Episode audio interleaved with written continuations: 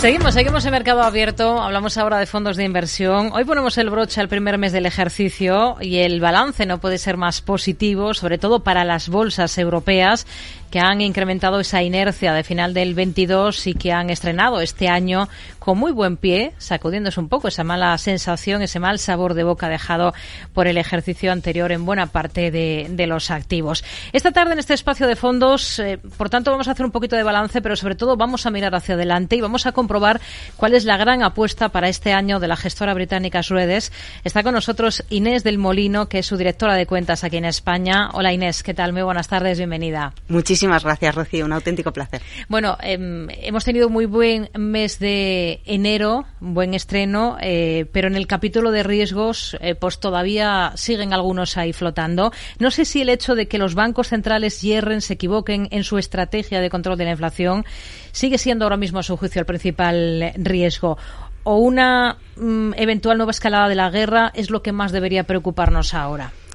Bueno, parece que la inflación va a seguir preocupándonos y ocupándonos durante este año, aunque es verdad que el trabajo que se está haciendo ya empieza a dar sus frutos. No nos olvidemos que hemos tenido la inflación más alta de los últimos 40 años. Por lo tanto, el papelón, podríamos decir, que tienen los bancos centrales desde nuestro punto de vista es eh, importantísimo, puesto que efectivamente un eh, cambio de rumbo antes de lo, de lo necesario podría desbancar un poco esa eh, carrera que llevan para colocar la inflación en ese ansiado tope o nivel del 2% que nos está costando tantísimo llegar. Pero, pero sí que es cierto que, que la escalada de las de la guerra, principalmente la de, la de Ucrania, que es la que nos toca más cerca, pero todo tipo de escalada geopolítica, eh, hay que hay que digerirla, hay que ver cuáles son sus efectos a nivel económico y qué posibilidades tiene en cuanto a las perspectivas de, de impacto sobre determinados activos. Nosotros no esperamos un recrudecimiento excesivo en la guerra de Ucrania, pero si algo hemos aprendido del 2022, que también empezamos en el mes de enero relativamente bien hasta que eh, invadieron Ucrania, es que tenemos que estar preparados para que pase cualquier cosa. También nos preocupaba muchísimo China y de repente China anunció la apertura y la retirada de las medidas del COVID cero y se nos ha quitado un riesgo de en medio que todos esperábamos que sucediera a mitad de este año y nos sucedió en noviembre del año pasado. Por lo tanto, riesgos siempre hay, el papel de los bancos centrales es fundamental, pero no hay que centrarse solamente en un riesgo. Deberíamos ser capaces de tener un poco el ojo en qué es lo que sucede en la guerra de Ucrania, el impacto o la, podríamos decir más que nada, la reacción europea que se está teniendo, que desde nuestro punto de vista ha sido una reacción muy importante para tratar de ser independientes eh, energéticamente antes de lo, de lo que parecía pero, pero también es un año que va a ofrecer muchas oportunidades, porque siempre la otra cara del riesgo es la oportunidad. Hmm, ahora hablamos de esas oportunidades. Ha citado China y esa mm, apertura un poco por sorpresa, ¿no? Después de esa política férrea que había mantenido en los últimos eh, tiempos. pero se está poniendo también mucho el foco en el hecho de hasta qué punto China, esa reapertura del gigante asiático, puede suponer un factor de, mm, de inflación añadida para el resto del mundo. Bueno, de momento China parte de un punto muy bajo, porque es verdad que normalmente la historia nos ha estado enseñando que cuando hay una crisis los primeros en entrar suelen ser los primeros en salir y no ha sido el caso, porque es verdad que entraron los primeros en la pandemia, pero han salido los últimos de la pandemia, o por lo menos de las restricciones. De manera que eh, ese crecimiento por debajo del 3% en China para el 2022 no es que no nos estuvieran acostumbrados, es que es mm, prácticamente anecdótico el ver el crecimiento tan bajo. Así que nosotros pensamos que para este 2023 podemos esperar un crecimiento del 5%, pero también es verdad que China se enfrenta a sus, a sus tensiones internas, en donde tiene un problema demográfico, que quién lo iba a decir, pero ya no crece demográficamente tanto, la mm. primera vez que sucede. Eh, por lo tanto, también tienen un problema en cuanto a la población activa, por lo tanto, también tiene un problema el sector inmobiliario, porque esa población activa probablemente enfríe ligeramente el sector inmobiliario, es decir, que China por fin eh, vuelve al, escenario, vuelve a la, a la, mesa de juego, pero no nos parece que vaya a ser un, un impacto, no vaya a tener un impacto ni vaya a ser un impulso para la inflación global. Hmm. Oportunidades. ¿Dónde piensan ustedes que, que van a estar las eh, principales en este ejercicio? ¿Cuál sería la gran apuesta inversora de la gestora para este año 2023? Pues, eh, Rocío, nosotros en Esrodes la verdad es que después del castigo eh, probablemente excesivo desde nuestro punto de vista para la renta fija corporativa de, Europa, para la deuda de las empresas europeas, nos parece que ahí hay un filón que hay que aprovechar, porque ese castigo ya ha descontado eh, prácticamente todo lo que se puede descontar, todas las penas, como dirían en mi casa, todas las penas del infierno ya están descontadas, de manera que eh, si tiene que hacer algo es eh, recuperar y ofrecer oportunidades más a más cuando las empresas europeas están en una situación por fundamentales muchísimo más sólida y más solvente que la que teníamos, por ejemplo, en el 2008, que la oportunidad fue bárbara. Así que nos parece que la renta fija corporativa de alta calidad, que en la alta calidad ofrece una oportunidad bárbara sin tenerte que meter en riesgos y, creemos que sí que merece la pena tenerlo en cuenta incluidas compañías españoles, grandes nombres de nuestro país. Por supuesto, nosotros eh, en Esrodes, eh, británicos, pero con mucho sesgo en Europa continental, por supuesto, invertimos también en España, aunque hoy por hoy el mercado español está ligeramente infraponderado frente al índice de referencia. Pero en cualquier caso, vemos nombres muy conocidos dentro de la cartera. Lo que pasa es que por cumplimiento normativo, las, eh, las alusiones directas no me dejan hacerlas. En renta variable, em, ¿en qué tipo de ideas se están centrando ahora mismo y por qué? ¿En qué tipo de temáticas ven, sobre todo, recorrido para este año, viniendo de, de donde venimos? Bueno, hay algo clarísimo que es que la transición energética y sobre todo en Europa sí o sí se tiene que acelerar. Es decir, que esa vulnerabilidad que nos han puesto encima de la mesa cuando de repente Rusia invade Ucrania, yo creo que, y es la percepción que tiene la industria, que no va a hacer otra cosa más que acelerar la inversión necesaria para que seamos independientes eh, energéticamente hablando y sobre todo para que se deje de contaminar y consigamos que el planeta no se recaliente más de esos dos grados que marca el, el Acuerdo de París. Esa sería una de las temáticas, todo lo relacionado con la transición energética. Por lo tanto, eh, nosotros tenemos una cartera, el SRODER CSF Global Energy Transition, que precisamente lo que hace es invertir en las compañías que van a estar involucradas. Pero nos parece también muy importante toda la transición hacia un sistema de producción de alimentos y de agua sostenible. Y ahí nos parece que también a nivel mundial si vamos a ser casi 10.000 millones de personas dentro de nada, porque el 2050 es paso mañana, tenemos que aprender a ser más eficientes a la hora de producir alimentos, gestionar nuestros residuos y sobre todo, y aunque esto parezca un poco exquisito, a, recuperar eh, dietas más saludables para que eh, tengamos una forma de vida más saludable. De manera que también hay carteras, eh, nosotros tenemos una, la del Global Sustainable Food and Water, que precisamente invierte en todas las compañías que van a estar involucradas en ese nuevo sistema de producción de alimentos y de agua sostenible. Mm. Y diría que tienen un sesgo más estas carteras, por ejemplo, porque nos ha citado estas dos temáticas claras en las que ustedes ven potencial, no solo este año, sino a, largo plazo. Diría que tienen un sesgo mayor hacia Europa eh, y no hacia Estados Unidos o no necesariamente. Lo digo por ese arranque de ejercicio que hemos tenido principalmente aquí en el viejo continente. Eh, bueno, eh, no sé si ven más tracción aquí en Europa. Se lleva hablando muchos años de este año va a ser el año de Europa. Bueno, a ver, la transición energética en Europa tiene un filón porque si alguien ha, ha demostrado que necesita ponerse las pilas es, el, es la, la, Unión Europea y en ello están.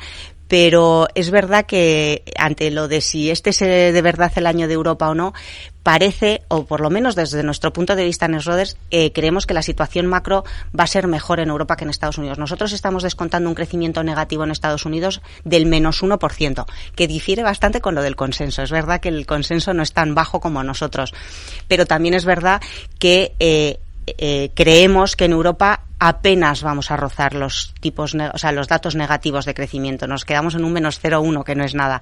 De manera que sí nos da la sensación de que Europa va a tener una capacidad de generar buenas oportunidades mayor, en este caso, siempre y cuando, bueno, pues no nos, nos vuelvan a saltar nuevos riesgos eh, que no, con los que no contamos y que trunquen un poco el, recorrido, ¿no? Pero sí que nos parece que este año Europa pinta un poquito mejor, a ver hmm. si de verdad. Hablaba antes de, transición energética, de sostenibilidad, de, de, la parte de alimentación y agua, y hacia sostenibilidad me gustaría ir un poquito. Ese componente eh, de sostenibilidad o ese sesgo SG impregna toda la gama de, fondos de la gestora? Bueno, desde luego, nosotros ya no entendemos una forma de gestionar activos que no sea siendo conscientes del impacto que tenemos puedes tener impacto positivo o impacto negativo, pero impacto tienes. Y nosotros queremos aportar el impacto positivo, es decir, que nos parece muy importante que ser conscientes de que somos capaces de canalizar el ahorro de los inversores hacia esos beneficios financieros que todo el mundo busca, pero también hacia un beneficio que vaya más allá, un beneficio social, un beneficio medioambiental, un beneficio eh, en favor de todos. Con lo cual, em, toda nuestra gama de productos tiene en el ADN como otro, eh, como otro punto de, vista a la hora de analizar las compañías en las que invertimos, tanto en sus acciones como en su deuda, ese, ese, sesgo de sostenibilidad. Nos gusta ver que somos capaces de aportar nuestro granito de arena y de, y de canalizar los granitos de arena de todos los inversores eh, que, que, confían en nosotros. ¿no? Hmm. Em, hemos hablado de China, de su reapertura. Em, por ir un poquito más allá, em, emergentes en general, ¿cuál es la visión que tienen ustedes para este año, para los mercados emergentes?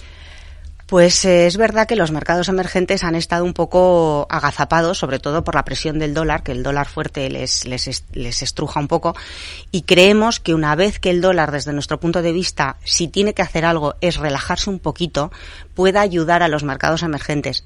Más a más cuando no tienen ni la mitad de ellos los problemas de inflación que tenemos en el resto de países desarrollados y sobre todo cuando sus bancos centrales tienen todavía mano y, margen de maniobra para poder ayudar a ese crecimiento, es decir, para aplicar medidas un poquito más expansivas. Por lo tanto, nosotros eh, sí creemos que los mercados emergentes, ayudados por China, van a ser una buena suma al crecimiento mundial, sopesando un poco lo que va a dejar de crecer Estados Unidos. Mm. Con lo cual sí que estamos un poquito más constructivos. Hmm.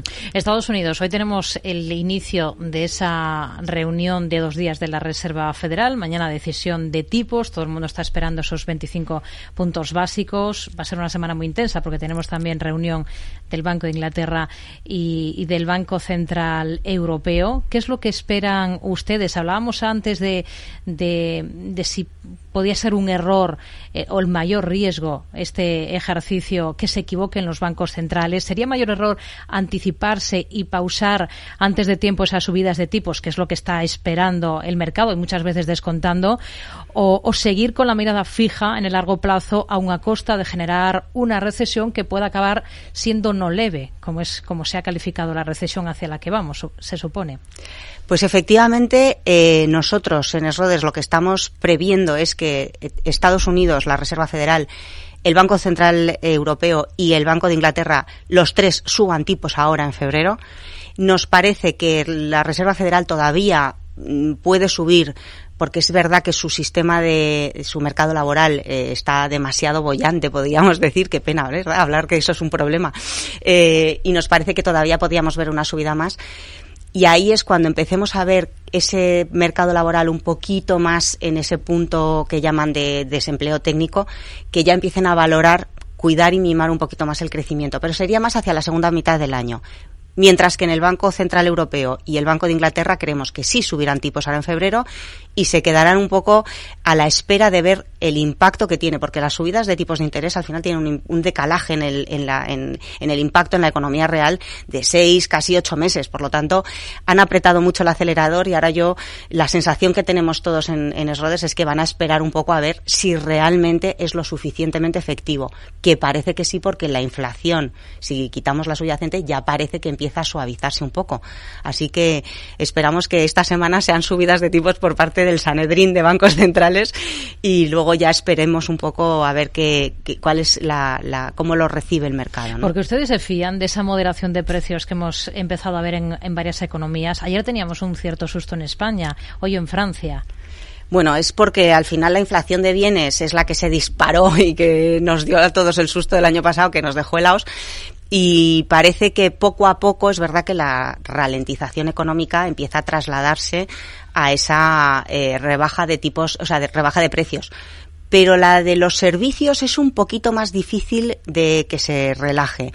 Y al final las materias primas y ahí es donde entran los alimentos y la energía que bueno pues que constituyen la inflación subyacente es la que puede ser que cueste un poquito más apaciguar independientemente de que la, economía vaya más despacio, ¿no? Se desacelere. pero parece que la, bueno, la, la decisión férrea de las autoridades monetarias de controlar sí o sí la inflación la tienen bastante interiorizada, aunque a lo mejor no consiguen dejarla en el 2. Nosotros tenemos una previsión de, inflación del 4% para a nivel mundial y es verdad que respecto al 22 cerca de un 3% menos de la inflación que vimos en el 22 para este año tanto en Estados Unidos como en Europa. Así que sí que creemos que se pueda poco a poco ir eh, eh, bueno, pues poniendo, en, eh, metiendo, llamando al orden a la inflación. Lo que pasa es que llegar al 2 va a ser muy difícil desde nuestro punto de vista. Hmm. Pues nos quedamos con ese mensaje de ese foco que tienen puesto en renta fija corporativa de, de calidad, aunque por cierto, eh, dado los conservadores que somos aquí en España, no sé si confían ustedes en, en, en convencer hacia ese tipo de, de activo concreto a través de fondos al ahorrador cuando tiene letras al 3%. Bueno, nosotros la verdad es que no intentamos convencer a nadie, queda fatal decirlo, no, sé, lo sé. Pero lo único que creemos que es importantísimo para el inversor español, con todo ese sesgo conservador que tenemos todos, es que recurran a un asesor y que el asesor sea el que les diga cuánto tienen que tener en cada clase de activo, porque es verdad que las letras de los tesoros han recuperado mucho brillo y mucho atractivo, pero tiene mucho más recorrido y mucho más atractivo la renta fija corporativa de las compañías europeas todo eh, todos los huevos en una cesta no. Entonces, esa composición de esas carteras, un asesor yo creo que es la mejor persona para ayudar al conservadurismo de nuestros inversores. Nos quedamos con ello. Inés del Molino, directora de cuentas de Ruedes para España. Un placer que nos haya acompañado en este espacio de fondos en Mercado Abierto. Muy buenas tardes. Hasta la próxima. Muchísimas gracias, Rocío.